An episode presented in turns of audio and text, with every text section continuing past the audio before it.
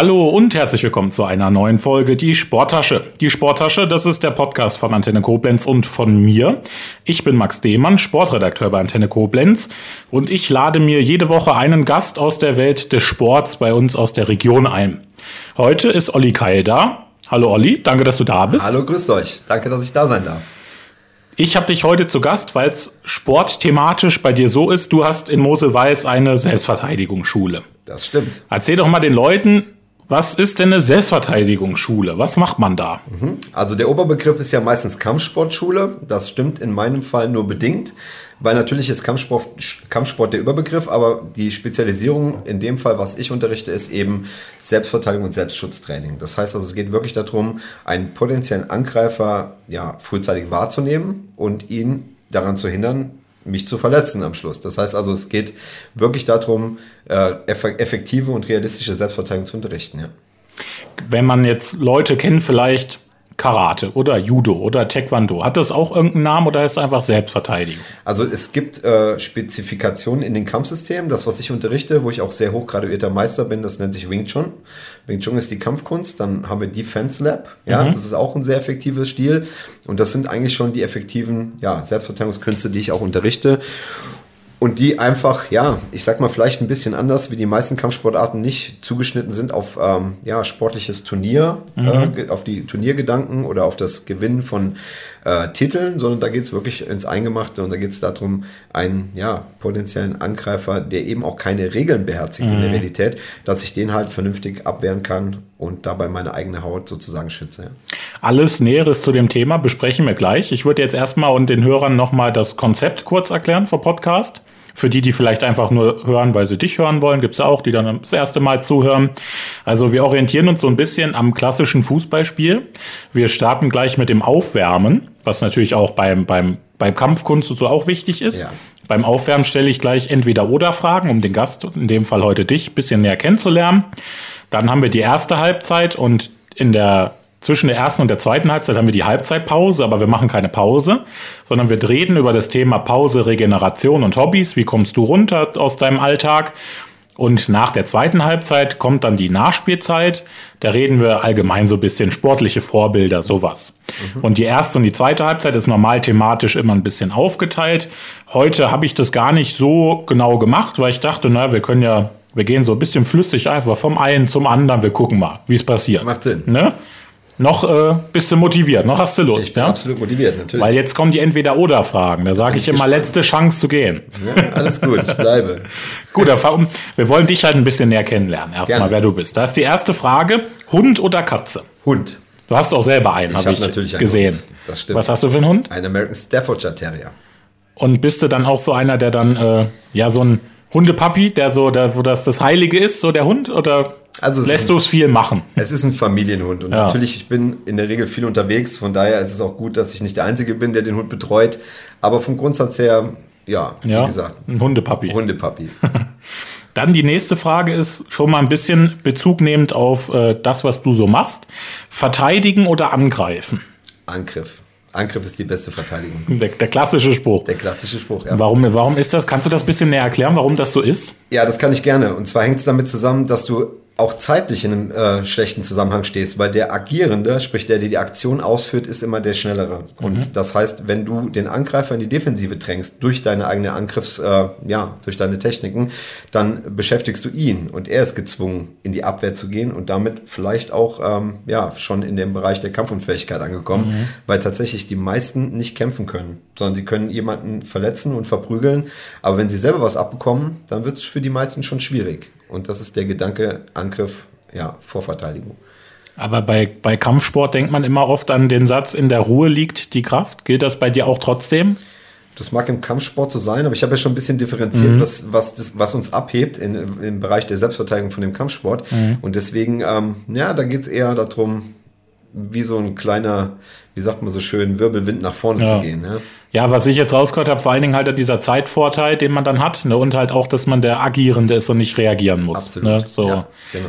Aber wie gesagt, gehen wir gleich auch näher noch mal ein bisschen drauf ein. Erklärst du uns mal ein bisschen, ähm, ja, wer, also ich nehme jetzt mal an, prinzipiell zu dir kann immer jeder kommen, oder? In dein, um Selbstverteidigung zu lernen. Ja, also Mann wie Frau, wie divers, äh, wir sind da offen für jeden. Wen ich grundsätzlich ablehne, sind Menschen, die von mir nur was lernen wollen, um sich unter Umständen vielleicht noch besser prügeln zu können. Ah, okay. Deswegen behalte ich mir da tatsächlich auch vor, wenn ich da nicht sicher bin, Menschen aus meinem Unterricht entweder auszuschließen oder mir tatsächlich vielleicht sowas wie ein Führungszeugnis zu, äh, zeigen zu lassen. Aber das Gute ist, dass ich das tatsächlich fast nie muss, denn die Menschen, die zu mir kommen, sind in der Regel alle, ja, die, das sind alles liebe Menschen. Ja, das wollte ich dich gerade fragen. Wie oft kommt das denn vor? Dass du, Kommt hast Gott du das Dank. echt schon erlebt? Ich hatte es schon erlebt, aber es kommt sehr, sehr selten Okay. vor. Ja, das ist ja auch irgendwie abartig. Oder? Ja, aber, muss ja. nicht sein. Ja. Dann die nächste Frage ist auch so ein bisschen zu dem Thema Kraft oder Technik. Das ist eine sehr gute Frage, denn ich denke, dass beide Anteile zählen können, aber dass der technische Anteil doch vordergründig, äh, ja, oder, oder besser die Technik im Vordergrund steht, sage ich jetzt mal. Weil tatsächlich kann ich nicht von einer Frau verlangen, die vielleicht mit 40, 45, 50 Kilo, weiß nicht, was Frauen so wiegen, aber ne, was, was also so ein junges Mädel, sage ich jetzt mal, die mit Sicherheit auch einen äh, überlegenen Gegner hat, kann ich ja nicht von ihr verlangen, dass sie auf Kraft setzt. Ja. Ja, ne, so klar. Und deswegen ist der technische Aspekt auch ein sehr wichtiger. Wie viel kann man da ausgleichen? Kann man da einiges ausgleichen? Da kannst du einiges mit ausgleichen, ja. Okay. Aber wie gesagt, näher gehen wir gleich auf das ein.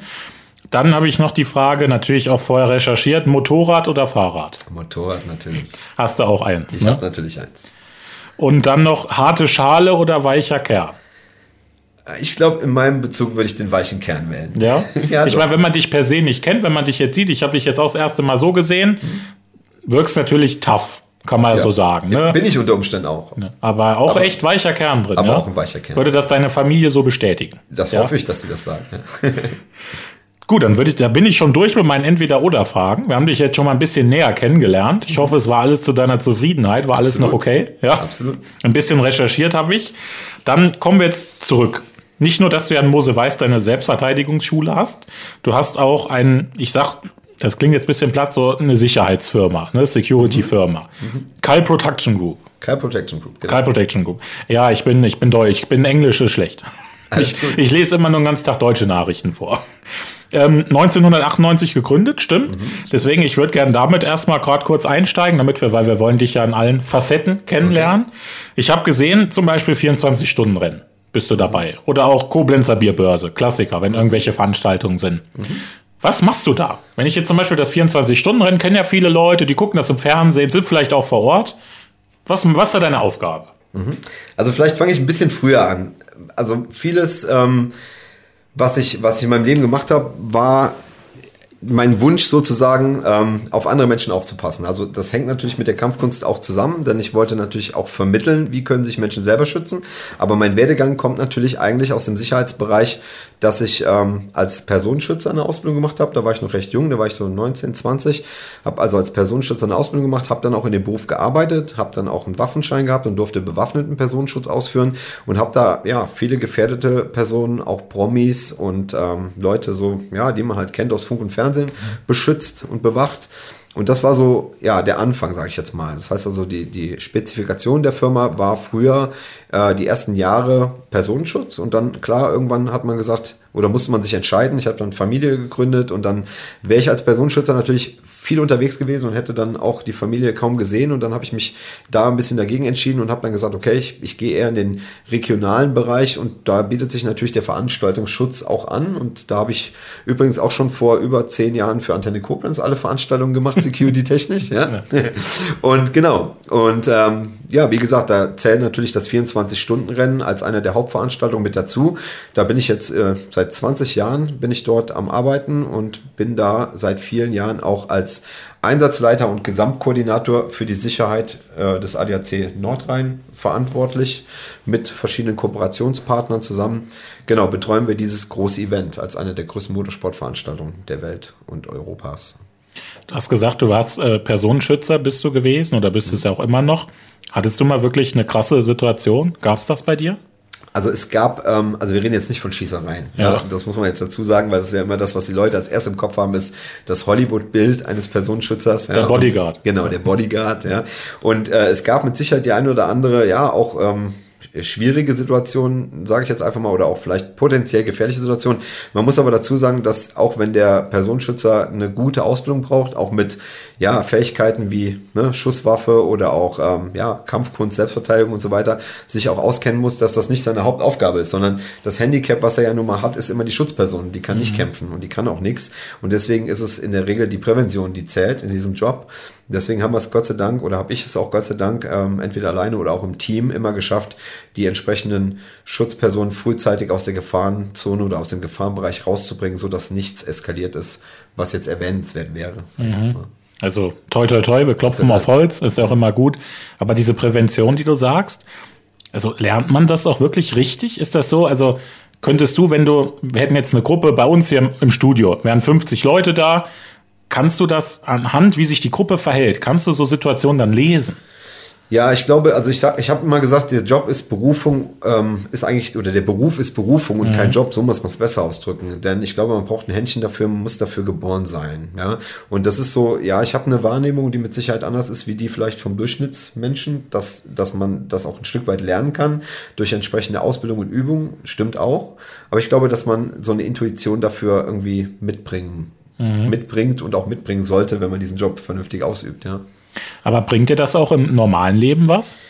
Ja, das ist jetzt schon eine Frage, die sich sehr stark verknüpft mit, mit dem Bereich Selbstverteidigung, mhm. ne, muss man sagen, denn die Wahrnehmung, einen potenziellen Angreifer, ja, auf dem, auf dem Schirm zu haben, wie man so schön auf dem Radar zu haben, kann man fast sagen. Wir reden auch tatsächlich vom Gefahrenradar in meiner Ausbildung. Also ich vermittle das auch auf diese Art und Weise, dass es also sehr, sehr wichtig ist, idealerweise die Situation richtig einzuschätzen und frühzeitig einen potenziellen Angreifer oder auch mehrere potenzielle Täter auch zu erkennen, um sich da äh, effektiv darauf vorzubereiten. Und das ist natürlich sehr, sehr viel, ähm, was ich aus meiner Erfahrung, aus meinem Job als Security-Türsteher, Personenschützer über die ganzen letzten 20 Jahre lernen durfte. Da waren Situationen, gerade im Security-Bereich, auch als Türsteher waren Situationen dabei, die waren halt nicht so schön. Ne? Da gab es da gab's auch Auseinandersetzungen, da ging es um Gewalt ähm, wo ich selber konfrontiert wurde und wo ich natürlich auch vieles mitbekommen habe. Und wenn du das so ein bisschen studierst, die Situation, dann erkennst du Muster und die Muster kann man irgendwann lesen, deuten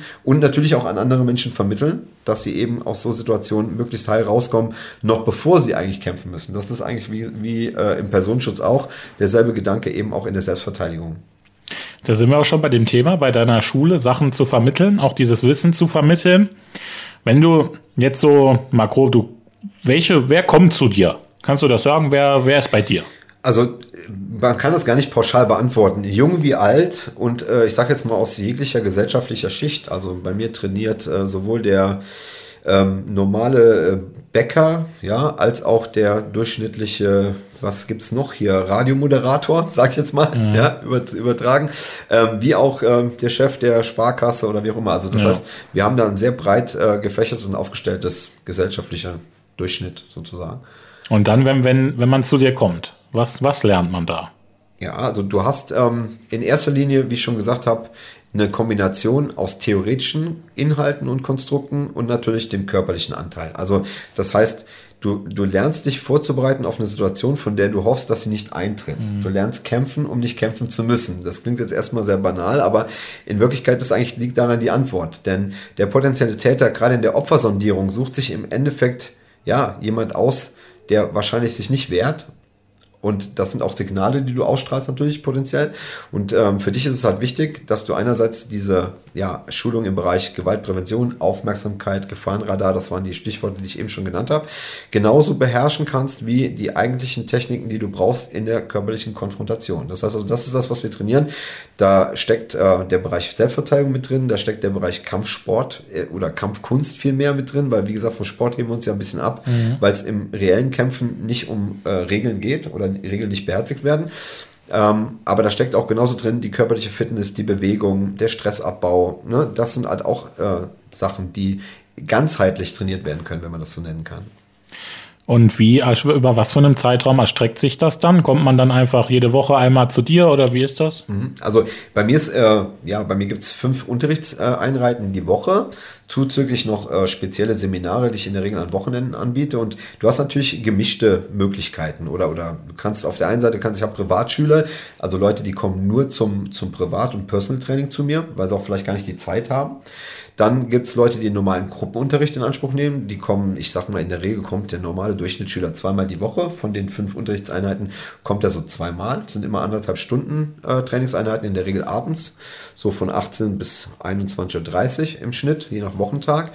Dann gibt es Leute, die kommen nur auf abgeschlossene Seminare von mir. Also die wollen einfach nur mal die Grundlagen lernen, sozusagen, die Basics. Die kann man in einem Wochenendseminar bei mhm. mir vermittelt bekommen. Was natürlich immer ein bisschen schwierig ist, natürlich langfristige äh, Trainingskonstellationen sind die besseren. Ne? Denn es geht ja auch um das Aufbauen von Automatismen und äh, ja, Reflexschulungen, Konditionierung von Bewegungsabläufen. Deswegen rate ich immer, so einen Selbstverteidigungskurs und abgeschlossen als Initialzündung zu nutzen, um dann vielleicht wirklich den Schritt in so ein ja, permanentes Training zu nehmen. Wenn jetzt Leute das hören, die noch nie bei sowas waren, die aber vielleicht sagen, ich würde gerne mal zu dir kommen, aber vielleicht in dem Zeitraum schon das ein bisschen zu spät ist, weil vielleicht einfach mal eine junge Frau im Dunkeln angesprochen wird, ist die Handtasche weg etc. Hast du Tipps für Leute trotzdem schon so pauschal, wo du sagst, wenn sowas ist, was man machen kann? Mhm, natürlich. Also vom Grundsatz her gilt es immer, gerade speziell als Frau, sich sehr selbstbewusst zu verhalten und auch sehr selbstbewusst aufzutreten. Äh, wie ich eben schon gesagt habe, es geht darum, dem Opfer, äh, sorry, dem Täter nicht diese Opferrolle vorzuspielen. Denn das mhm. ist das, was er sehr schnell merkt. Denn er sondiert, ja, und er sucht sich äh, in der Regel die Frau aus, die eben ganz besonders unaufmerksam ist, die eben ganz besonders eher so aussieht, als wenn sie sich nicht wehren würde und so weiter. Also wenn du mich jetzt nach speziellen Tipps fragst, würde ich immer sagen, grundsätzlich, wenn ich irgendwo warte und stehe, dann am besten mit dem Rücken an die Wand, so dass der Täter nicht von hinten überraschend angreifen kann. Dann sollte man so Sachen vermeiden wie die ganze Zeit aufs Handy-Display schauen, die Hände in den Hosentaschen halten, ähm, Kapuze über den Kopf, Kopfhörer in den Ohren, das kann unter Umständen von der Wahrnehmung sehr gefährlich sein, weil man sich halt viele Sinne wegnimmt. Ja? Also diese klassische Ablenkung, ja, nicht mehr ähm, im Außensein sozusagen, also nicht die Wahrnehmung nach außen zu richten auf die Personen und Menschen im Umfeld, die potenziell gefährlich werden könnten, sondern halt zu introvertiert und zu sehr fokussiert auf die Sachen, die man halt macht.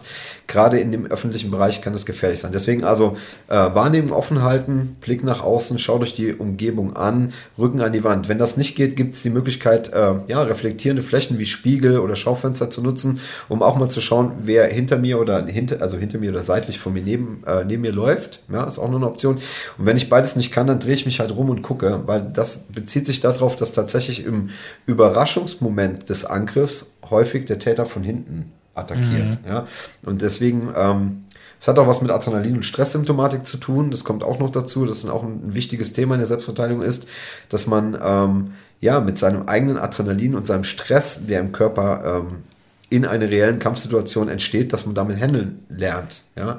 Und der Überraschungsangriff heißt in der Regel, dass man sehr schnell in diese sogenannte, wie wir das nennen, Freeze-Haltung kommt. Das heißt, man hat eine Angst- und Panikstarre durch einen sozusagen Adrenalinsturz. Das heißt, man ist entspannt, man denkt an nichts Böses. Jetzt plötzlich wird man gepackt, ja, gewürgt, geschlagen oder auf den Boden runtergerissen. Und dann reagiert der Körper also mit einem extremen Ausstoß von Adrenalin. Äh, und ja, das führt in der Regel zu der Angst- und Panikstarre. Und damit man dort nicht reinkommt, ist ist der Sinn halt eben, dass Adrenalin sich langsam Stück, äh, Stück für Stück aufbauen kann, durch die Erkennung des Täters, den potenziellen Moment, wo er sich annähert, ja, dass ich da schon in ja, Positionen gehen kann und mich vorbereiten kann, wie reagiere ich, kann ich flüchten, kann ich Gegenangriff machen, wenn ich angegriffen werde, etc. Das ist also ein sehr komplexes Thema, deswegen jeder, der sich da ein bisschen tiefer mit beschäftigen will, dem kann ich wirklich nur raten, einfach mal zu mir zu kommen und sich das wirklich auch äh, ja, live mal anzuhören und anzuschauen. Also grundsätzlich erstmal schon mal präsent sein, mhm. während, während man irgendwo steht, sich nicht abschotten, dann auch vielleicht ein bisschen offensiv halt auch sein. Also mir wurde immer gesagt, auch wenn man irgendwie Leute, also lieber einmal irgendwie zu viel vorsichtig sein als zu wenig. Ne? Also ja. vom Grundsatz vielleicht eher immer ein bisschen. Ne? Erwarte das Unerwartete genau, vielleicht ja, so ein bisschen. Genau, ja, genau. Ja. Mhm. Wenn ich jetzt zum Beispiel ich persönlich würde jetzt sagen, ich bin zwei Meter groß, ich bin kräftigerer Statur. Ich würde mich jetzt potenziell nicht als Opfer von sowas grundsätzlich sehen. Ne? Also wenn ich jetzt draußen auf der Straße bin, natürlich hat man trotzdem auch schon mal so Erfahrungen gemacht, dass man irgendwie verfolgt er mich jetzt oder so. Aber würdest du sagen, dass jeden das jederzeit treffen kann? Ja, definitiv. Ja. Also jeder ist immer so ein bisschen sehr verallgemeinert, aber ich denke, dass es trotz, trotzdem grundsätzlich nicht um Körpergröße oder, oder so oder dicke Arme, dünne Arme, darum geht es leider nicht, muss man sagen. Ja, sondern es ist manchmal ist man am falschen Zeitpunkt zum falschen Ort als Opfer. Das mhm. ist Punkt eins. Punkt zwei ist, ähm, dass es auch ganz genau, dass man hinterfragen muss, wo ist das Motiv des Täters. Ne? Ich sage jetzt mal, es gibt Menschen, die durch ihre Minderwertigkeitskomplexe vielleicht jemanden äh, schlagen wollen, der einfach größer ist als er selber. Mhm. Ja? Und dann bist du auch als Großer ja. zum Beispiel in einer gefährlichen ja. Situation, wenn du so jemanden vor dir hast. Ne? Ja. Und äh, deswegen, wie gesagt, da wir nicht in den Kopf des Täters reingucken können, sollte da man oder sollte man sich generell nicht auf Körpergröße oder Körpermasse oder sowas verlassen. Mhm. Vor allem dann nicht, wenn man nicht gelernt hat, sie vernünftig einzusetzen in der Selbstverteidigungssituation. Und ist zum Beispiel, ich sehe jetzt einen, der auf mich zukommt, wo ich irgendwie schon genau weiß, der will jetzt irgendwie mir eine verpassen oder so. Was ist dann wegrennen eine Option oder einfach äh, verteidigen, probieren? Ja, also auch das ist nicht ganz so pauschal zu beantworten. Grundsätzlich sage ich immer, der Familienkampf ist ein gewonnener Kampf. Damit mhm. will ich sagen, wenn du nicht kämpfen musst, dann musst du niemanden verletzen, aber dann wirst du auch in der Regel nicht verletzt. Die Frage ist aber, wann ist eine Flucht sinnvoll und wann ist sie nicht so sinnvoll? Und ne, wenn der Gegner zum Beispiel oder der Täter schon relativ nah an mir dran ist ne, und ich habe jetzt keinen direkten Fluchtpunkt zum Beispiel, dann ist es tatsächlich manchmal sinnvoller, den Angriff ne, durch einen eigenen Angriff beispielsweise mhm. erstmal ähm, zu beantworten und den damit potenziell abzuwehren und sich ein Zeitfenster zu schaffen, um vernünftig wegzukommen. Weil ich habe auch nichts davon, wenn ich weglaufe, der Typ läuft mir hinterher, äh, schnappt mich von hinten, ja, oder mhm. hat vielleicht noch ein Messer gezückt in der Zwischenzeit oder was auch immer. Ich will jetzt keine Horrorszenarien ja. ausmalen, aber es können durchaus sehr gefährliche Situationen entstehen und deswegen, wenn die Möglichkeit besteht, würde ich Flüchten immer vorziehen. Aber es ist nicht äh, die Flucht um jeden Preis, wenn man so will. Wenn jetzt wirklich mal jemand bewaffnet vor einem steht, was ist dann sinnvoll? Also grundsätzlich würde ich gegen eine Waffe immer, und ich rede jetzt auch speziell von untrainierten Menschen, aber sogar auch von Leuten, die schon in dem Bereich ähm, ja, Erfahrung gesammelt haben im Training, würde ich grundsätzlich immer den, den Forderungen Folge leisten. Also der Typ, der vor mir steht und hält jetzt, ich sag mal, eine Waffe, ich kann als Laie nicht einschätzen, ist das eine äh, Gaspistole, ist das eine Software-Pistole, ist es vielleicht doch eine scharfe Waffe. Beim Messer genau dasselbe, wenn er ein Messer zieht, ähm, warum soll ich jetzt, die Frage ist, was will er? Ja, mhm. will er mir jetzt irgendwie, in der Regel ist es ein, ein, ein Raubüberfall oder sowas, ne? Das heißt also, er will irgendwie Geld von mir oder mein Portemonnaie. Und dann ist die Frage, sollte ich jetzt mich in einen Kampf verwickeln lassen und riskieren, schwer verletzt oder sogar getötet zu werden, nur für meine, ich sage jetzt mal potenziell ne, 150, 100 Euro, die ich vielleicht im Portemonnaie habe, das ist es in meinen Augen nicht wert. Mhm. Ja, es gibt natürlich auch Situationen, wo man ganz klar sagen muss, die sind aber sehr, sehr selten, aber sie kommen vor. Wenn ich natürlich einen Messerstecher habe, wie das jetzt auch, ich sage mal, in den letzten Monaten immer mal wieder auch ähm, durch die Medien gegangen ist, der wirklich Menschen auch verletzt oder töten will, ja, also ich rede jetzt mal so in die Thematik Amok oder sowas, mhm. Amoklauf, Lauf, dann, wenn ich nicht flüchten könnte, würde ich trotzdem versuchen, mit allen Mitteln ähm, mich gegen den zu verteidigen, weil warum sollte ich mich kampflos abstechen lassen, wenn ich das mal ganz ja. Das würde ich sagen, ja. Also das ist auch schwierig zu beantworten, muss man sagen. Was da der richtige Weg ist, das wirst du vielleicht am Schluss erst in der Realität dann, wenn es tatsächlich vorkommt, sehen. Aber grundsätzlich würde ich davon abraten, gegen bewaffneten Gegner äh, oder Angreifer mich ähm, in irgendeiner Form erstmal körperlich zur Wehr zu setzen. Und wenn jetzt ein Unbewaffneter auf mich zukommt, der, wie nochmal zu dem Beispiel von vorhin, der will mich einfach nur verletzen, der will mir eine reinhauen, irgendwas. Gibt es irgendwas, wo ich hinschlagen kann bei dem Gegner, was gut wirkt? Ja, der Körper hat grundsätzlich natürlich äh, verletzbare Punkte und um jetzt einige zu nennen, das wäre beispielsweise der Kehlkopf, also der ganze Halsbereich, das heißt die seitlichen Venen, der Carotis Sinuspunkt an der Halsschlagader. Äh, du könntest auch das Kinn attackieren, den Solarplexus, den Unterleib und die Schläfen. Das wären so die Primärziele, wenn ich das mal so ausdrücken darf. Und man sollte die auf dem kürzesten Weg attackieren mit der meisten ja, generierbaren Schlagkraft. Und das ähm, ja, könnte schon dazu führen, dass natürlich ein oder zwei gezielte Schläge vielleicht den Angreifer äh, kampfunfähig machen oder zumindest mal so beschäftigen, dass ich die Möglichkeit wieder habe, ähm, aus diesem Gefahrenbereich zu flüchten. Jetzt hast du das zu deinem Beruf gemacht, das Ganze. Wie kam es denn da als Jugendlicher oder als, als Junge dazu, das zu sagen? Ich möchte, Personenschützer war ja dann dein, dein Anfang. Wie, wie kam es dazu? Äh, ich kann dazu eigentlich nur sagen, dass es schon auch hier wirklich in meinen Genen drin lag. Also ich habe mit drei, vier Jahren schon mit Pistolen gespielt. Ne? Das hört sich jetzt vielleicht doof an. Oder ja. man hat damals Räuber und Gendarm gespielt. So, das waren so die Anfänge. Ne? Tatsächlich war meine Überlegung auch mal zur Polizei zu gehen irgendwann. Ähm, Aber dann wäre ich wahrscheinlich so in diesen Bereich der Spezialeinheiten gegangen. Ne? Ich habe auch in, in, der, in meiner ganzen Laufbahn natürlich auch viele Menschen kennengelernt aus diesen Behörden, aus dem Bereich der Behörden der Spezialeinheiten, ob das jetzt äh, eine Bundespolizei, GSG 9 Leute sind oder auch äh, Spezialeinheiten der Landespolizei. Äh, habe mit denen auch zusammengearbeitet im Sinne von äh, trainiert und so weiter. Und das wäre mit Sicherheit auch etwas gewesen, was mich ähm, begeistert hätte, wenn ich das mal so sagen darf. Aber ich habe den Weg halt eingeschlagen in den privatwirtschaftlichen Bereich und ja, das, deswegen sage ich es nochmal, es war halt wirklich eher eine Art Berufung und kein Job, mhm. sondern es war schon immer eine Leidenschaft, so auf Menschen aufzupassen, meine Fähigkeiten, die ich mir erworben habe, da zu nutzen, um äh, andere Menschen da eben zu schützen. Ja, das kann also, es ist genau, du sagst es, andere äh, Menschen zu schützen ist ja auch, das muss man ja auch wollen. Ne? Deswegen bist du da richtig bei den Berufungen statt Beruf. Bei Arzt ist das ja genau das Gleiche. Das kann nicht jeder machen. Ne? Oder ich finde sogar Lehrer kann nicht jeder machen. Muss man auch wollen, muss man können. Ähm, wenn du das grob zusammenfasst, gibt's, warum sollte man zu dir kommen? Wer sollte zu dir kommen? Ich, so wie ich es rausgehört habe, eigentlich jeder. Ob du groß bist, klein bist, Mann bist, Frau bist. Genau, also Geschlechter und äh, körperlich unabhängig muss man sagen. Es kann jeder oder darf jeder gerne zu mir kommen und äh, von mir Unterricht bekommen. Die Kriterien habe ich eben schon genannt. Wen ich nicht haben möchte, habe ich schon genannt. Mhm. Also Leute, die aus dem kriminellen Umfeld sind ne, oder aus entsprechenden Milieus, ähm, die sollen gerne woanders hingehen. Und äh, warum sollte man zu mir kommen? Also ich bin, denke ich, ein, ein Lehrer, der, oder zumindest wird mir das so nachgesagt, dass ich äh, im Vermitteln von diesen Thematiken äh, gut bin, dass man das nachvollziehen kann, was ich äh, zeige, dass ich ähm, auch die nötige Erfahrung habe, natürlich über die ganzen Jahre und Jahrzehnte. Und zwar nicht nur die Erfahrung im Unterrichten, sondern auch die Erfahrung durch, die, durch meinen Job, auch von der Straße selber.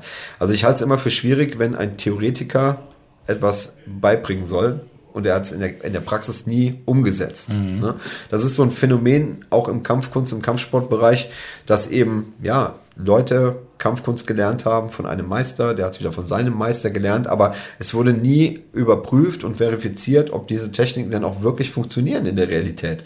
Und es ist halt einfach ein Unterschied, ob ich in der Trainingshalle eine Technik äh, mache und die funktioniert oder ob es auf der Straße in der Realität, wenn ich wirklich attackiert werde und vielleicht sogar unter ja, Todesangst stehe, ob die Sachen dann immer noch funktionieren. Und ich denke, dass ich da einen ganz guten Einblick bekommen habe, was funktioniert, was nicht funktioniert.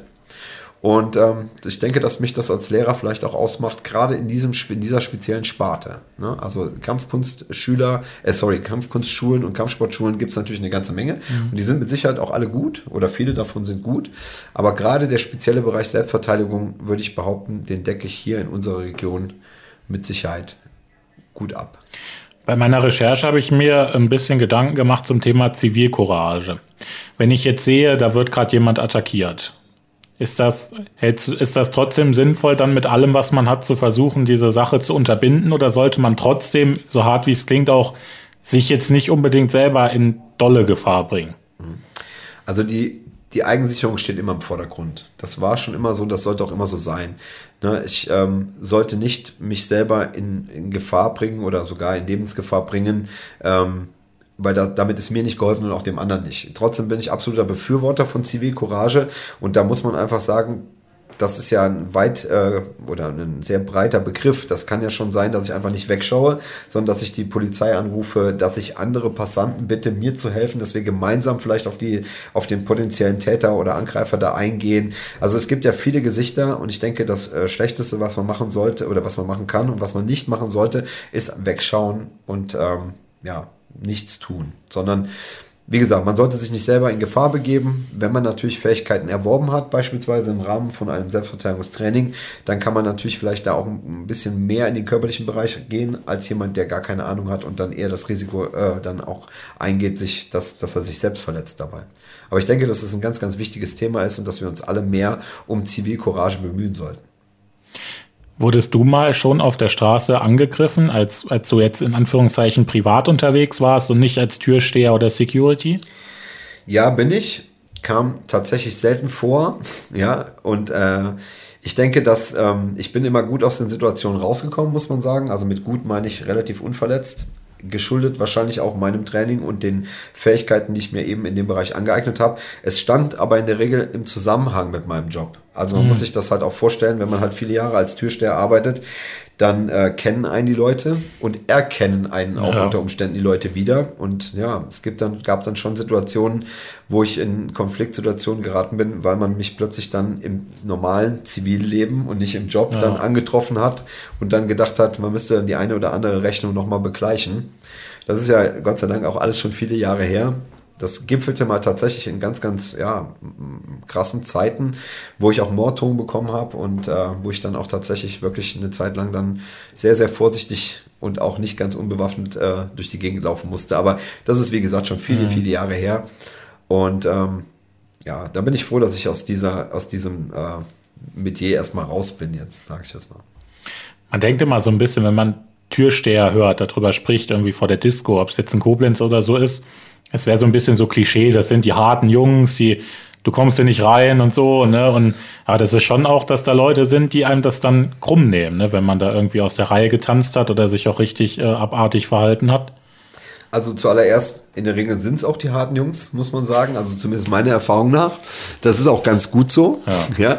ja. Ähm, man muss dazu sagen, es ist aber leider gipfelt das Ganze auch in, in, in Kriminalität und in organisierte Kriminalität. Also ich will damit sagen, es, es kommt natürlich darauf an, in welcher Stadt man, man ist. In den mhm. Großstädten mhm. sieht es ein bisschen anders aus wie hier in unserem, ich sag mal, doch noch etwas dörflichen Koblenz.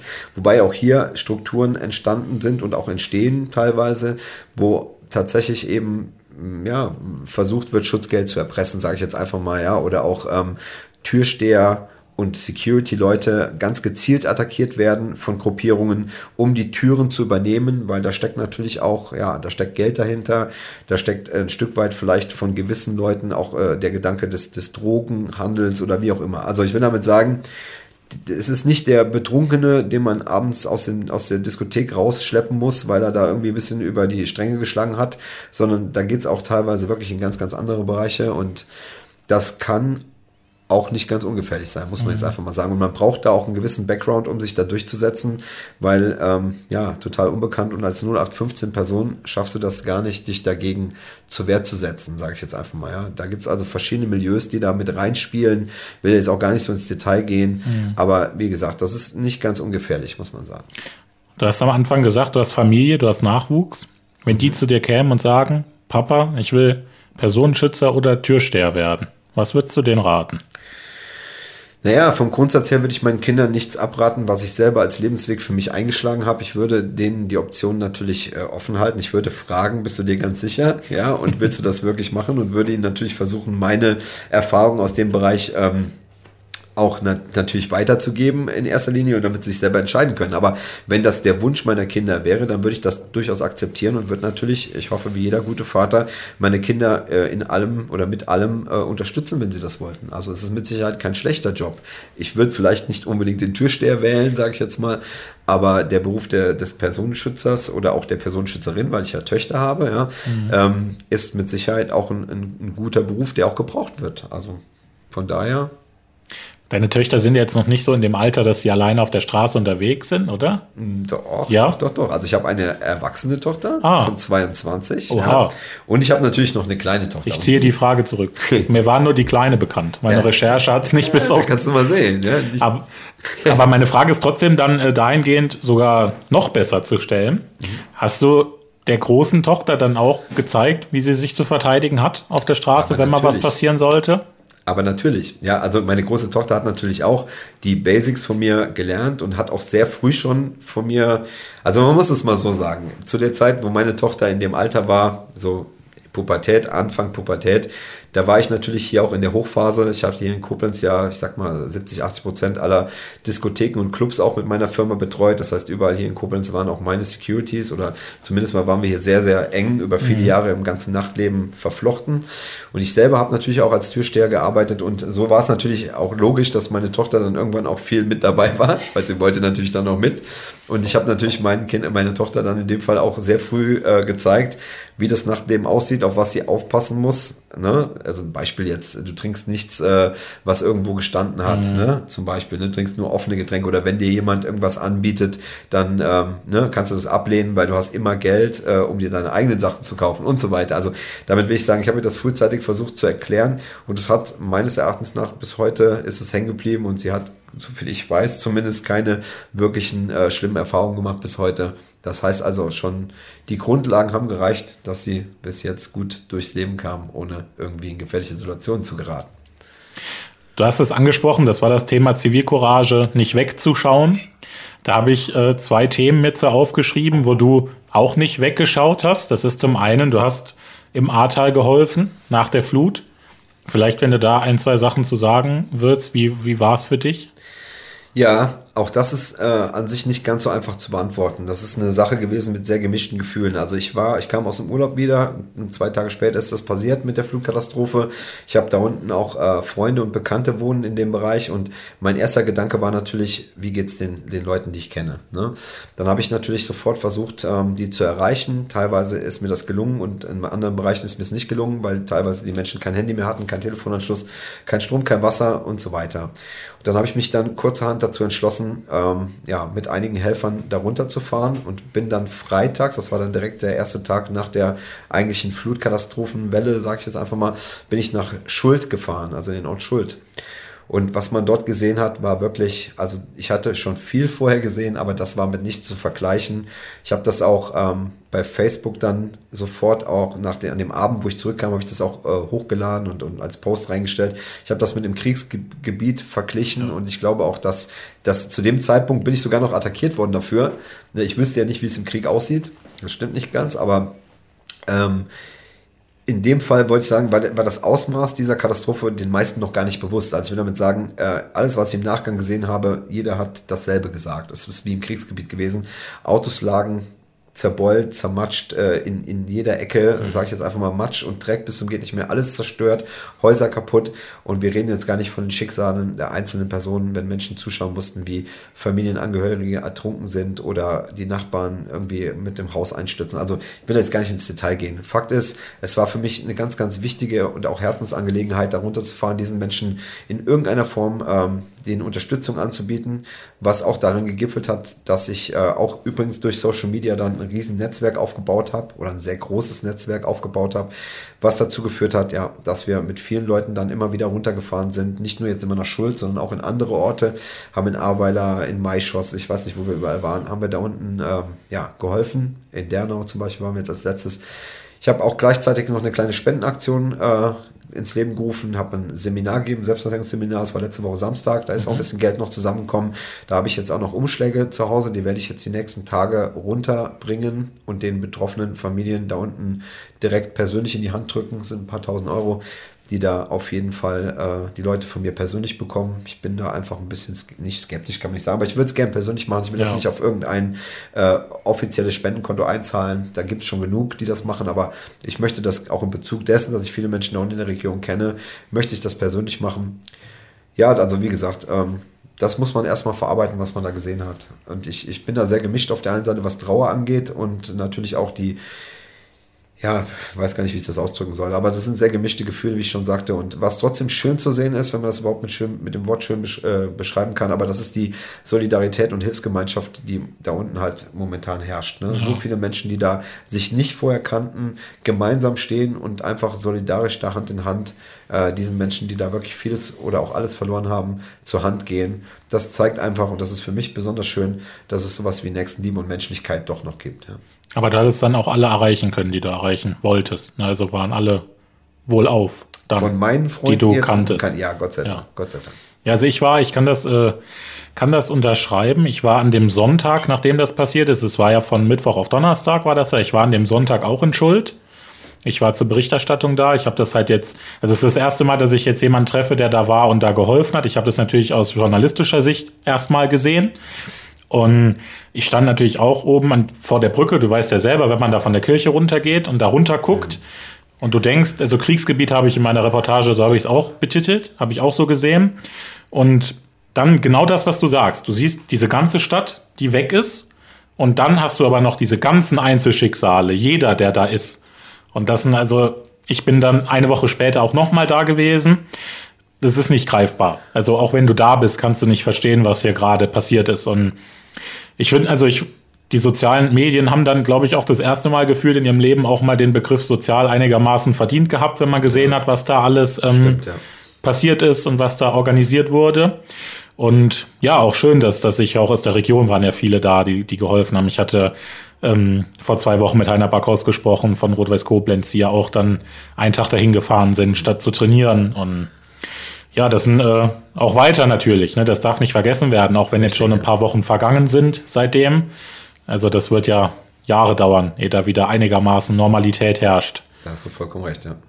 Das war der eine Punkt, den ich hatte. Den zweiten, den ich äh, noch habe, das ist stark und sicher mit Handicap. Mhm. Das habe ich äh, bei dir auf deinen äh, Seiten gefunden. Kannst du vielleicht da ein bisschen den, den Zuhörern was zu erklären, ja. was das ist? Also stark und sicher mit Handicap waren wir ja auch schon mal hier in der. Konstellation, mhm. haben schon mal ein Interview gegeben äh, mit meinen zwei äh, Vereinsgründern zusammen, äh, dem Wilfried Macher und dem Leo Halfbab. Wir haben zu dritt ein ja, gemeinnütziges äh, Projekt oder jetzt mittlerweile einen gemeinnützigen Verein gegründet. Und dieser Verein ähm, setzt sich ein für Menschen mit Behinderung und Handicap und wir vermitteln auch diesen Menschen äh, Selbstverteidigungstechniken und Gewaltpräventionskonzepte, äh, speziell auch äh, für Menschen, die im Rollstuhl sitzen. Das Projekt ist noch nicht so alt. Wir haben das so vor knapp anderthalb Jahren ins Leben gerufen und da hat uns natürlich auch die Corona-Geschichte jetzt mhm. so ein bisschen leider ausgebremst. Aber es geht jetzt mit großen Stücken wieder voran. Wir sind da auch mit dem Behindertensportbund Rheinland-Pfalz und so weiter sehr gut vernetzt und wir haben jetzt äh, in, in, den kommenden Wochen im September findet in der Falkenstein-Kaserne zum Beispiel äh, ja so ein Tag oder so drei Tage ähm, äh, Tag des Sports, sage ich jetzt einfach mal, drei Tage des Sports statt. Da sind wir mit dabei, da sind wir mit ähm, ja, Wing Chun und Selbstverteidigungstechniken für Menschen mit Behinderung und Handicap mit dabei. Da bin ich sehr gespannt drauf, da freue ich mich sehr drauf. Es ist vor allem für Jugendliche äh, ne, ganz gut äh, oder gerade für Jugendliche zugeschnitten und da bin ich sehr gespannt. Also, wie gesagt, das ist ein tolles Projekt. Wir haben äh, große Sponsoren auch, die das unterstützen, was wir ganz klasse finden, dass da Menschen sich nach wie vor auch ähm, ja, für engagieren. Denn, wie gesagt, ich denke, das sind die Menschen, die immer irgendwo an den Rand der Gesellschaft gedrängt werden. Und mhm. genau das ist ja das Thema Inklusion, die auch wieder zur Mitte zurückzuholen und dass die eben auch, ja, wie soll ich sagen, genauso wie jeder andere auch behandelt werden, dass die die gleichen Möglichkeiten auch im Sportbereich bekommen. Und vor allem, und das ist ja das Allerschlimmste eigentlich, dass diese Menschen teilweise dann auch tatsächlich als Opfer attackiert werden und dass man denen auch vermitteln muss und sollte, wie sie sich vielleicht dann trotzdem, trotz Behinderung und trotz Handicap, noch effizient und effektiv verteidigen können. Und dafür habe ich speziell auch Konzepte entwickelt, die auch in meinen Augen für die Möglichkeiten, die da bestehen, auch recht effizient sind. Genau, das wäre so eine Frage. Wie, also ist das wirklich auch, also hilft denen das wirklich auch groß weiter? Man kann sich das ja so schwer vorstellen, ne, wenn man selber das nicht kennt mhm. und wenn man es jetzt auch noch nicht gesehen hat, aber ist das eher, weil meist sind ja dann nur die Arme einsatzfähig und vielleicht so ein bisschen den Oberkörper kann man einsetzen. Ja. Aber ist das echt auch äh, was, was gut hilft, ja? Also ist natürlich ist es klar, wenn man selber keine Behinderung hat, ja, und ähm, dann ist es natürlich immer schwierig. Aber ich habe mich tatsächlich über Tage und Wochen in den Rollstuhl gesetzt, mache es teilweise immer noch und versuche ähm, ja die Techniken so zu einzustudieren oder so zu kreieren, muss man vielmehr sagen, ja, ähm, dass man eben keine ein, keine Beine einsetzen kann und so weiter. Und es ist natürlich es ist ein Handicap, keine Frage. Wenn man keine Beine hat, ist es schwierig, aber es ist nicht unmöglich. Und ich glaube, am Schluss steht hier auch wieder im Vordergrund, was wir ja eingangs unseres Gesprächs schon festgestellt haben. Es geht ganz, ganz viel um die Ausstrahlung. Und wenn jemand selbstbewusst ist, auch als beispielsweise Rollstuhlfahrer oder Mensch mit Behinderung, dann wirkt er trotzdem anders auf einen potenziellen Täter, wie wenn er eben, ja, das Gegenteil ist, ne? in dieser Opferrolle verharrt. Und ich denke gerade, dass jemand, der gelernt hat, sich mit den Möglichkeiten, die er hat, trotzdem effizient zu verteidigen, verliert ein Stück weit auch die Angst oder wird auch vorsichtig natürlich. Also, ne? Und dann hast du diese Komponente, die dann dazu führen kann, dass in der äh, Opfersondierung des Täters er vielleicht nicht mehr auftaucht. Dann habe ich ja schon auf jeden mhm. Fall was Positives erreicht. Ja, und wie gesagt, auch der Überraschungsmoment darf nicht unterschätzt werden, weil in der Regel wird das Opfer vom Täter einfach so unterschätzt und wenn der plötzlich aus dem Nichts heraus, ob der jetzt einen Angriff ausführt ne, oder eine Verteidigungsposition einnimmt, aber nichtsdestotrotz kann auch da ja ein potenzieller Täter auch eingeschüchtert werden, wenn er merkt, er kommt mit seiner eigentlichen Aktion nicht durch. Mhm. Ich würde an dieser Stelle die erste Halbzeit beenden und sozusagen zur Halbzeit pfeifen. Und in der Halbzeit geht es um das Thema Regeneration, Pausen, Hobbys. Jetzt ist mir so über das Gespräch so eins auf jeden Fall mal, wie schaffst du es, kühlen Kopf zu bewahren? Wenn, wie, wie, was im, was im Kopf, was, was sagst du dir, dass, das, dass du ruhig bleibst, wenn irgendwas ist? Wie geht das? Mhm. Meinst du jetzt in Bezug auf Selbstverteidigung oder allgemein gesprochen jetzt? Von mir aus auch gerne beides. Natürlich vor allem halt selbstverteidigungstechnisch. Mhm. Also du musst natürlich sehr, sehr selbstsicher sein, um einen kühlen Kopf zu bewahren. Und natürlich ist es auch durch die Jahre und Jahrzehnte meines Trainings mir gelungen, sozusagen, dass ich da insofern einen kühlen Kopf behalten kann, weil ich keine Angst mehr vor der körperlichen Auseinandersetzung habe. Ja, also ich will damit sagen, ich weiß, was ich kann, ich weiß, wie es abgeht, ja, und allein schon dadurch habe ich eine gewisse Form von Kontrolle meines Körpers oder auch der, des Adrenalineffekts, wenn du das so willst. Ne? Generell versuche ich eben, ja, in meiner Freizeit sowieso Dinge zu machen, die mich entspannen, die mich runterbringen. Ja, ich bin kein Adrenalin-Junkie, sage ich jetzt einfach mal. Ich bin jetzt keiner, der Fallschirmspringen geht oder Bungee-Jumping macht, sondern ich mache eigentlich genau das Gegenteil. Ich lege mich lieber irgendwo hin und lese ein bisschen, höre ein Hörbuch, ähm, entspanne mich vielleicht irgendwo beim Schwimmen oder wie auch immer. Also das mhm. ist dann so, weil mein Leben ist ja eh schon voll mit Action, sage ich jetzt mal. Und deswegen brauche ich nicht noch zusätzlich die Action in meinem Privatleben, wenn du das willst. Aber auch dann so ein bisschen Familie, die dich dann Absolut. auch runterbringt. Ne? Also bist auch. Mein, also gerade speziell meine kleine Tochter ist so mein Ruhepol. Also die, die ist eigentlich total quirlig, ja. Das heißt, ich muss bei ihr ruhig sein, um sie runterzubringen, mhm. weil sie total agil ist und so. Aber das ist auch geil. Also wie gesagt, ich, ich kann dazu nur sagen, das ist so mein, mein Leben, was ich jetzt gefunden habe. Äh, also klar, meine große Tochter, die ist groß jetzt und wird selber Mama übrigens, aber da die Kleine ist halt momentan auch so mein absoluter mein absoluter äh, Punkt, der, wie sagt man denn? Ich weiß gar nicht, wie ich das am besten so mit Herz ausdrücken soll, aber mein absoluter Herzpunkt sozusagen. Ja. Die, ja. Die, die holt mich runter, die erdet mich, so wenn man so will. Ja. Also ein bisschen wie deine innere Mitte, aber halt äh, außerhalb von dir. Genau, ne? so. kann man so sagen. Dann wirst du ja Opa. Ja, ich werde jetzt Opa tatsächlich. Hast du dich damit schon abgefunden? Also tatsächlich, das, das habe ich noch nicht so ganz realisiert. Ich glaube, das wird erst der Fall sein, wenn ich meinen Enkelsohn, der es wohl wird, ähm, in den Armen habe. Äh, ist natürlich auch schwierig, ne? wenn man selber jetzt gerade äh, Vater geworden ist vor, ja. vor kurzem erst. Also meine Kleine wird jetzt drei Jahre alt und wenn man jetzt auf einmal hört, so ja, jetzt wirst du auch noch Opa. Also ganz ehrlich, zum jetzigen Zeitpunkt ist es für mich noch schwierig zu realisieren. Aber ich glaube, das wird natürlich schnell passieren, wenn der Kleine mal auf der Welt ist. Und ich freue mich natürlich auch tierisch äh, auf, auf meinen Enkelsohn, klar. Also vor allem ist es ein Sohn, das muss man sagen. Ich habe ja zwei Töchter und natürlich wie jeder Mann irgendwie sich, glaube ich, auch so ein, so ein Nachfolger wünscht, ja, bin ich natürlich auch äh, sehr gespannt drauf, wie die Zeit mit, mit meinem Enkelsohn wird. Ja. ja. Ja, da kannst du dich ja dann drauf freuen. Da hast du ja einen mit, der ja vielleicht auch mal in deine Fußstapfen wer auftritt. Weiß, wollte ja? ich gerade sagen, wer weiß. Übernimmt dann deine Firma vielleicht. Auch das wäre alles möglich, ja. Was natürlich aber auch deine Töchter natürlich können. können. Also wir auch. wollen da jetzt nicht äh, irgendwen aus, ausgrenzen mit. Dann äh, starten wir jetzt rein in die zweite Halbzeit. In die zweite Halbzeit, da ist mir, ich habe während meiner Recherche auf deinen Social Media Kanälen ist mir eine Frage, die du ausführlicher beantwortet hast, aufgefallen, mit die ich gerne mit dir besprechen wollen würde. Und mhm. zwar geht es darum, wenn du die Möglichkeit hättest, im Notwehrparagraphen etwas zu verändern. Was wäre das? Naja, ich, äh, genau, also ich habe ja darauf geschrieben, dass grundsätzlich nicht der Paragraph das Problem ist, sondern die Rechtsprechung dazu in meinen Augen. Also ich will damit sagen, grundsätzlich sagt der Notwehrparagraph, du darfst dich verteidigen, wenn der Angriff rechtswidrig ist und wenn er gegenwärtig ist, ja. Und die Gegenwärtigkeit bezieht sich halt von der zeitlichen Komponente her auf unmittelbar bevorstehend, gerade stattfindend oder andauernd. Und das Problem ist halt einfach, wenn der Angreifer auf mich zukommt und holt aus, ja, ähm, oder dreht seine Schulter weg, bringt sich in Auslage, wie wir das so schön nennen, dann wäre das ein unmittelbar bevorstehender Angriff der natürlich unter Umständen dazu führt, dass ich mich verteidigen darf. Also ich will damit sagen, ne, die Verteidigung ist dann erforderlich und ich darf jetzt mich verteidigen. So. Mhm. In dem Moment, wo der aber ausholt und ich dem jetzt, ich sag mal salopp gesagt, eine reinhaue, ne, kann ja noch keiner wissen, was hat er jetzt eigentlich vorgehabt. Ne? Wollte er mir jetzt einen Faustschlag verpassen? Wollte er mir einen Schubser verpassen? Wollte er mich greifen? Wollte er mich in den Arm nehmen? Whatever. Ich will mhm. damit sagen, das ist so ein bisschen das große Problem. Damit, ne? Also ich, ich habe diesen grundsätzlichen Satz dazu geprägt, lieber von zwölf Geschworenen verurteilt, als von sechs Freunden zu, zu, äh, zu Grabe getragen werden. Ja? Mhm. Also was dahinter steckt, ist einfach, es geht mir in erster Linie darum, mein Leben und meine Gesundheit zu erhalten und zu schützen. Ja, und das würde ich auch tatsächlich machen mit den Mitteln, die mir zur Verfügung stehen. Also entsprechend natürlich der Verhältnismäßigkeit. Ne? Ich muss jetzt nicht einem vollgetrunkenen, der sich kaum selber noch auf den Beinen halten kann, wenn der mich jetzt irgendwie anpackt, anrempelt oder sowas oder mich vielleicht auch potenziell schlagen will, wenn ich die Möglichkeit dazu habe, den jetzt vielleicht ähm, ja, mit einem sanften Mittel abzuwehren, dann würde ich das auch so machen. Ja, den muss ich jetzt nicht vom Kopf hauen mit voller Wucht mhm. oder so. Ne?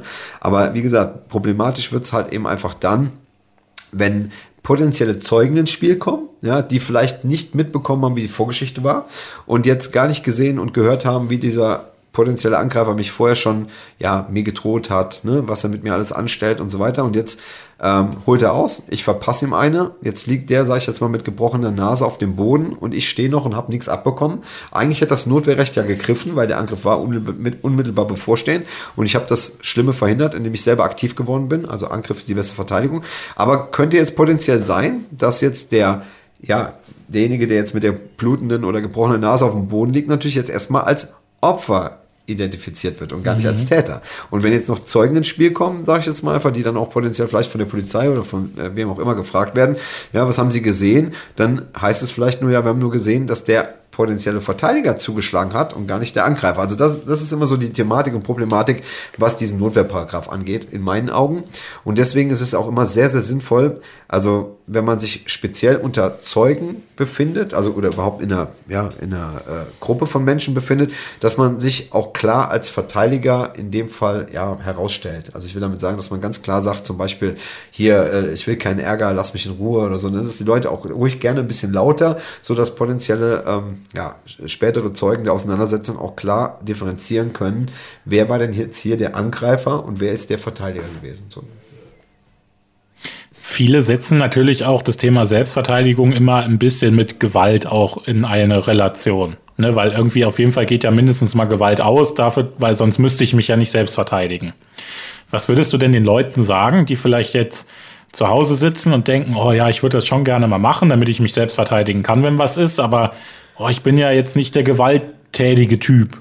Was sagst du, was gibst du denen mit? Naja, also das Problem ist, man sagt immer, Gewalt ist keine Lösung, aber keine Gewalt ist eben auch keine Lösung und zwar in dem Fall, wenn ich selber körperlich attackiert werde.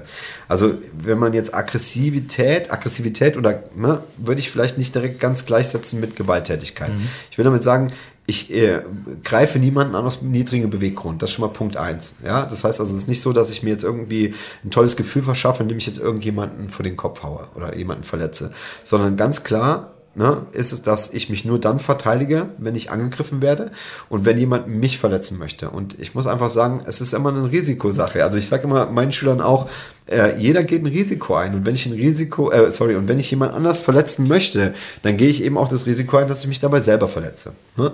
Am Schluss, und das ist das Schöne auch teilweise an den Kampfkünsten, die ich unterrichte oder an diesen Selbstverteidigungssystemen, ist auch die die Härte des Angriffs unter Umständen dafür verantwortlich, was beim anderen ankommt. Also je härter jemand mich schlagen will, je mehr wird er sich vielleicht auch dabei selber verletzen. Ja, das ist so ein bisschen so dieser Gedanke auch von Karma, ne? was du mhm. gibst, kommt zu dir zurück. Also ähm, vielleicht ist das einfach ein Ausgangspunkt, von dem man selber ähm, sich mental auch ne, freimachen muss, ist einfach, dass man gewalttätig ist, nur weil man sich selber seine Familie schützen möchte. Also wir haben diesen Instinkt sowieso alle, in uns drin. Ne? Also grundsätzlich kann jeder kämpfen irgendwo, mhm. schon naturgegeben. Ähm, das sieht man auch an vielen Beispielen. Ne? Wenn, wenn, nimm mal eine, eine, Mutter, eine junge Mutter versucht, mal das Kind wegzunehmen, da wird die mit allen Mitteln versuchen, ihr Kind zu verteidigen. Mhm. Ja? Da äh, gibt es teilweise auch Geschichten, wo die Kräfte entwickeln, wo, sage ich jetzt mal, noch nicht mal ein, äh, ein, Physiker wirklich sagen kann, wo die jetzt einfach mal die Kraft hergeholt hat, zum Beispiel, was weiß ich, ein Auto anzuheben oder sowas. Es ja. gibt ja verschiedene Stories, ja. die man so hört. Ich war jetzt nicht dabei, aber ich könnte mir das schon vorstellen, ne? dass der Körper da vieles bereitstellt an Reserven, die er unter normalen Umständen nicht angezapft bekommt. Ja, mhm. und ähm, von daher würde ich das einfach, ne, eine gesunde Aggressivität nenne ich es jetzt einfach mal, die man auch lernt zu kontrollieren. Ne? Und die man gezielt einsetzt, speziell für diesen einen Fall, dass man eben attackiert wird, das hat für mich nicht direkt was mit Gewalttätigkeit zu tun. Und wenn jetzt Eltern äh, das hören und gerne ihre Kinder zu dir schicken wollen würden, ab wie vielen Jahren empfiehlst du das zu kommen? Also ich habe einen Kindertrainer, der das Kindertraining macht für Kids ab sechs Jahren, also sechs bis zehn und dann nochmal zehn bis zwölf oder 13, weil alle, die dann älter werden, nehme ich dann schon mit ins Erwachsenentraining rein. So 14-, 15-Jährige können dann bei mir im Erwachsenentraining schon mit dabei sein. Ähm, ich denke, das ist auch eine gute Sache. Das wird natürlich für die Kinder ganz speziell spielerisch vermittelt. Das heißt, die, die machen es noch nicht so ganz wie die Erwachsenen, ja. Und ähm, was auch ganz wichtig ist, die Kompensation für Kinder von ihren eigenen Aggressionen. Also ich, ich denke, was ich immer wieder höre und auch was äh, mir Mütter und Väter, die mich so anrufen, äh, immer wieder sagen, ist die Angst, dass Kinder dann tatsächlich doch in die Gewalttätigkeit übergehen. Ne? Also weil sie das halt so kennen, ähm, ja, in der Schule haben sie sich wieder gekappelt und so. Ne? Und ich denke, das kommt häufig zustande, wenn Kinder keine Kompensation haben, keine Ventile. Und ich denke gerade die, der Bereich Kampfkunst, Selbstverteidigung kann da ein gutes Ventil sein, auch eigene Aggressionen ähm, ja, im Training zu kompensieren und auch dort zu lassen. Weil wenn ich auf einen Sandsack oder auf eine Pratze, so einen Schlagpolster lange noch draufgehauen habe, ja, dann habe ich vielleicht auch nicht mehr das Verlangen, vielleicht meinem Schulkameraden eine in die Schnauze zu hauen, wenn ich das mal so sagen darf. Ne? Gibt es aber auch bei dir im Training so wie so eine Art Verhaltenskodex? Gibt es das bei euch? Man hört sowas ja von, von wirklich den anderen, wo wir dann wieder bei den Sportarten wären, wo wir aber jetzt nicht äh, waren. Gibt es sowas bei euch irgendwie auch? Also mit Verhaltenskodex meinst du das so ein Ding wie, was weiß ich, du musst erstmal jemanden dreimal warnen, bevor du zuschlagen darfst oder sowas? Oder? ja, also vielleicht erstmal, äh, ja, wobei ich meine, bei Selbstverteidigung ist halt das Kind schon so weit im Brunnen gefallen, dass da auch gut zureden nichts mehr hilft. Das ist ja, aber ja. Ich meine, aber so Sachen sind ja bei euch dann auch selbstverständlich, greife keinen an, der dich nicht auch angreift. So, ne? Sowas. Ja. Ne? Also, also guck, ich, ich sag ganz ehrlich, ich, ich sehe mich ähm, nicht unbedingt in der Rolle des philosophischen Lehrers. Also ich will damit sagen, ich bin schon, glaube ich, von meiner Persönlichkeit her jemand, der auf äh, Spiritualität oder auch Philosophie steht. Ja? Aber ich sehe mich da nicht als der Guru, ja, mhm. der das im Training vermittelt. Also ich will damit sagen, wir sind da völlig westliche Werten. Äh, äh, hier verhaftet, wenn man das so will. Das heißt, klar, ich meine, die Leute, die bei mir trainieren, denen muss ich das nicht sagen. Mhm. Ja, weiß ich meine, die wissen das. Die sind äh, in der Regel von ihrer Erziehung, von ihren Werten her, sind die auf der Wellenlänge, dass die eben nicht hingehen und einfach das, äh, die Techniken, die sie da lernen von mir, ne, oder die sie sich selbst angeeignet haben, wenn man das so will, äh, diese Fähigkeiten da irgendwie, wie ich eben schon sagte, aus niedrigem Bewegung einsetzen. Aber natürlich spricht man darüber und die Fragen ergeben sich dann eben auch aus dieser Lehre wann tritt Notwehr überhaupt in Kraft, also ab wann darf ich mich verteidigen und so weiter. Und das vermittle ich natürlich, ja. Das nenne ich mal das theoretische Konstrukt rund um die körperliche Auseinandersetzung. Ne? Und dann, äh, dann hast du damit eigentlich alles beantwortet. Mehr musst du dazu nicht sagen. Also, dass man mit dem einen oder anderen auch, dass man da auch nochmal in philosophische oder tiefgründige Gespräche reingeht, das steht außer Frage. Aber wie gesagt, das ist nicht die Norm. Mhm. Machst du noch irgendwie Sport, einen anderen Sport, der weg ist von Selbstverteidigung? Also gehst du laufen? Oder Fußball spielen, irgend sowas? Nein. Also ich, ich mache noch ein bisschen Kraftsport, ein bisschen Fitnesstraining, äh, so für mich selber. Das ist so mein Ausgleich, ein bisschen Gewichte stemmen. Aber tatsächlich mache ich nur Kampf, Kampfkunst und Kampfsport und äh, Selbstverteidigung. Und das mhm. eigentlich jeden Tag. Ja. Und das seit über 20 Jahren. Eigentlich seit 30. Aber. Aber Gott sei Dank für alle, du hast noch die Familie als Ausgleich. Du bist nicht immer unter Strom. Das stimmt. Wie, ähm, wenn man sich jetzt mit dir in Verbindung setzen will, wo kriegt man äh, weitere Informationen? Habt ihr eine Website, Social Media, sowas? Äh, ja, mittlerweile mache ich fast alles über Social Media. Ich habe also natürlich eine Facebook-Seite, Wing Chun MMA Akademie Koblenz wäre das. Man kann meinen äh, Namen einfach eingeben, Olli Keil, Olli mit Doppel L und dann kommt man auf meinen privaten Account. Da kann man, wird man auch weitergeleitet natürlich mhm. zu meinen, zu meinen entsprechenden Facebook-Seiten. Ich bin bei Instagram unter Olli Keil Warrior Mentality ähm, zu finden. Und meine Website muss, ist momentan äh, under construction, wie man so schön sagt. Äh, wird auch eine neue kommen jetzt demnächst. Aber wie gesagt, ich denke mal, man findet mich am besten über Google oder über die Social Media Kanäle erstmal. Und wenn man dann mal bei dir vorbeikommt, was muss man mitbringen? Mhm. Sportsachen, sonst nichts? Genau, eigentlich äh, braucht man nichts mitzubringen, außer bequemer, ich sag mal, sportlicher Kleidung macht immer Sinn. Genau, ansonsten haben wir alles da, was gebraucht wird, ja. Und wie wir ja am Anfang auch schon sagten, jeder ist willkommen. Du hast gesagt, ab sechs geht es bei euch so los äh, bei Kindern und faktisch könnte da auch ein 99-Jähriger kommen, wenn der sportlich noch äh, auf jeden Fall so fit ist. Absolut. Und auch für Männer, Frauen divers, hatten wir auch gesagt. Genau. Hast du dann so extra Frauenkurse, gibt es das auch? Ja, oder macht auch. ihr alles zusammen? Oder? Mm, also die normalen Gruppenunterrichte sind nicht getrennt, aber mhm. ich mache schon äh, abgeschlossene Kurse speziell für Frauen. Ja. Mhm. Habe ich die letzten Jahre sehr viele gemacht, ist auch sehr, sehr gut besucht. Es ist ja ein bisschen paradox. Du unterrichtest ja was, was ja am besten nie eintreten sollte. Mhm. Und es ist ja eigentlich auch paradox, dass es bei dir so voll ist. Das heißt, es ist ja gebraucht, dass so viele Leute kommen. Es wäre ja eigentlich perfekt, wäre es ja. In der perfekten Welt würde ja eigentlich kein Mensch zu dir kommen, weil es ja nicht notwendig wäre. Ne? So grundsätzlich. Aber wie kommst du damit klar, wenn du dann da wieder, ich sag jetzt mal, so eine 20er-Gruppe vor dir hast und weißt, ich erkläre denen jetzt was, was denen im Notfall hilft, aber eigentlich auch wahnsinnig schade ist, dass denen das passieren könnte. Hast du sowas auch? Ist sowas in deinem Kopf mit drin? Ja, also ich meine, jetzt kommen wir tatsächlich doch in den äh, spirituellen oder philosophischen Bereich. Ich habe doch noch geschafft. Ja, du hast es doch noch geschafft. Also, wir damit sagen, wo Licht ist, ist auch Schatten. Wir leben in einer polaren Welt. Das ist so meine Ansicht. Ne? Damit will ich sagen, man kann nicht den einen Pol äh, irgendwie ja, ausblenden, sage ich jetzt mal. Ja? Das heißt, da wo es gute Menschen gibt, wird es auch äh, negative oder auch, ich sage jetzt mal, böse Menschen geben, wenn man das so will. Mhm. Und das werden wir auch nicht ändern können, mhm. solange wir hier auf dieser Erde leben. Also Fakt ist, ähm, ich halte den Gedanken tatsächlich äh, am besten.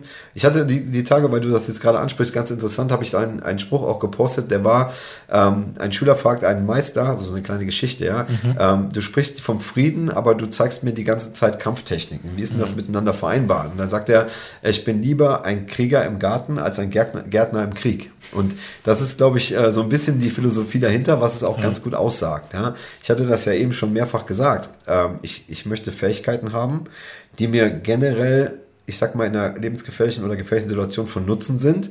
Aber es ist auch nicht der einzige Aspekt. Also ich tue was für meinen Körper, ich mache Grob- und Feinmotorik, Bewusstseinsschulung. Ähm, also generell wenn ich trainiere, gerade diesen Kampfkunstbereich trainiere, dann trainiere ich ja sehr ganzheitlich. Und mhm. es ist ein Aspekt, eine Facette davon, dass ich das theoretisch nutzen könnte, wenn ich tatsächlich bräuchte in der gefährlichen Situation.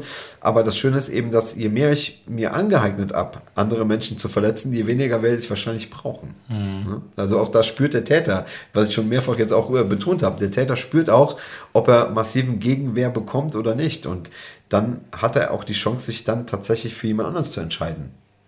Klar kann er sich auch in dem Moment vielleicht für mich entscheiden und dann muss er eben auch mit der Konsequenz leben, was dann auch ihm widerfahren kann. Das ist das, was mhm. ich meinte mit, jeder geht das Risiko ein, wenn er jemand anders verletzen will, dass er auch selbst verletzt wird. Ne? Also wie gesagt, immer eine gute Idee, mal so einen Kurs zu besuchen, auch von dir oder auch dann äh, öfters mal zu kommen. Einfach nur für den Notfall. Es ist ja hoffentlich nur der Notfall. Aber das, ja, ich hatte jetzt einen Vergleich, den habe ich aber wieder vergessen. Zum Abschluss auch noch das. Aber ich finde, das ist ein ganz guter Abschluss unseres. Wobei, halt, ich habe die Nachspielzeit vergessen. Das geht ja nicht. So, dann machen wir noch die Nachspielzeit. Eine Nachspielzeit, da geht es darum, gab es für dich mal irgendwie Vorbilder, sportliche Vorbilder, menschliche Vorbilder, wo du sagst, das ist so, das ist, so würde ich auch gerne sein. Das ist schwierig, man ist ja immer noch jeder selbst, aber gibt es sowas? Oder dir auch vielleicht was abgeguckt hast, gibt es das auch? Also klar, ich hatte natürlich auch immer ähm, sowohl Lehrer und auch Mentoren in meinem Leben, die mir ein Stück weit als Vorbild gedient haben, sage ich jetzt einfach mal ich, ich, muss es ganz blöd ausdrücken, ich wollte eigentlich immer selber ein Vorbild sein. Mhm. Ja, habe ich, glaube ich, auch geschafft für viele. Muss man tatsächlich, ohne das überheblich zu sagen, äh, darf man das, glaube ich, auch mal sagen, dass es viele Menschen gibt, die mir äh, nacheifern, zumindest mal im sportlichen und, und äh, ne, über sportlich mhm. jetzt, aber sportlichen Bereich, wenn man das so jetzt mal verallgemeinert ausdrückt, Kampf, Kampfkunstbereich. Ähm, nichtsdestotrotz, ich versuche ein guter Mensch zu sein. Also es gab natürlich, wenn du mich jetzt so fragst, es gab zum Beispiel einen Film mit Patrick, Patrick Swayze, der hieß Roadhouse. Mhm. Ja? Das war so ein Film, den habe ich irgendwann, keine Ahnung, als 13-, 14-Jähriger das erste Mal gesehen und das war zum Beispiel so für mich, wow, der Typ ist cool. Ne, das war so, hat so einen Türsteher gespielt und ne, der war irgendwie auch immer auf der guten Seite, also hat so ne, dieses klassische gut-böse Bild. Ne, er war einer von den Guten und hat andere Menschen davor bewahrt, von den Bösen irgendwie was abzukriegen. Und das war zum Beispiel sehr prägend für mich. Ja, ne, das war so jemand, wo ich gesagt habe, so ein Charakter könnte ich mir vorstellen, so ein Mensch könnte ich äh, im Erwachsenenleben auch sein. Das ist ein Beispiel jetzt. Ne? Und ja, ansonsten natürlich auch im sportlichen Bereich. Bruce Lee war wie für viele in, in unserer mhm. Generation natürlich ein Vorbild, äh, was die körperlichen und auch die ne, Fähigkeiten des Kämpfens angeht. Auch der hat mich natürlich ein Stück weit geprägt, keine Frage. Ich würde sagen, es ist auch nicht das Schlechteste, wenn man äh, Vorbild sein möchte für andere. Ich glaube, das ist eine sehr gute Eigenschaft. Ich denke, das fehlt heutzutage auch. Ne? Wir schauen immer auf andere, wir schauen selten auf uns selber. Ich habe so einen wichtigen Spruch, den ich sehr tief verinnerlicht habe, den ich auch gerne anderen Menschen immer auf den Weg gebe. Das ist, wer nicht nach innen geht, geht leer aus. Ja? Und ich denke, dass das ein wichtiges Thema ist, sich mit sich selber zu befassen, auch sich selber zu hinterfragen, wo möchte ich sein, wer möchte ich sein, ne?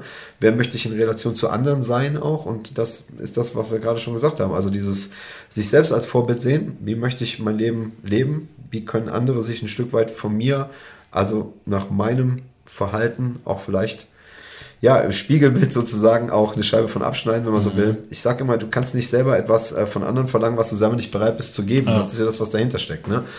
Und ähm, ja, ich denke, das ist schon, das reicht schon als Vorbild, ne? dass ich versuche, ein ja, guter Mensch zu sein, ist immer schwierig, weil die Definitionen davon immer schwierig ja. sind. Was ist gut, was ist schlecht. Ne? Das ist für jeden auch immer was anderes, muss man sagen. Dann hat jeder eine andere Definition. Aber ich denke, vom moralischen Kompass und vom moralischen Kodex her, wenn man das mal von der Seite betrachtet, denke ich, ist es äh, ein guter Weg, ein guter Mensch sein zu wollen. Ich finde, es ist auch ein guter Abschluss für unser Gespräch. Ich fand es äh, sehr schön. Ich fand es gut, dass du da, da ich fand es äh, sehr nett, dass du da warst, auch mal so Einblicke zu bekommen.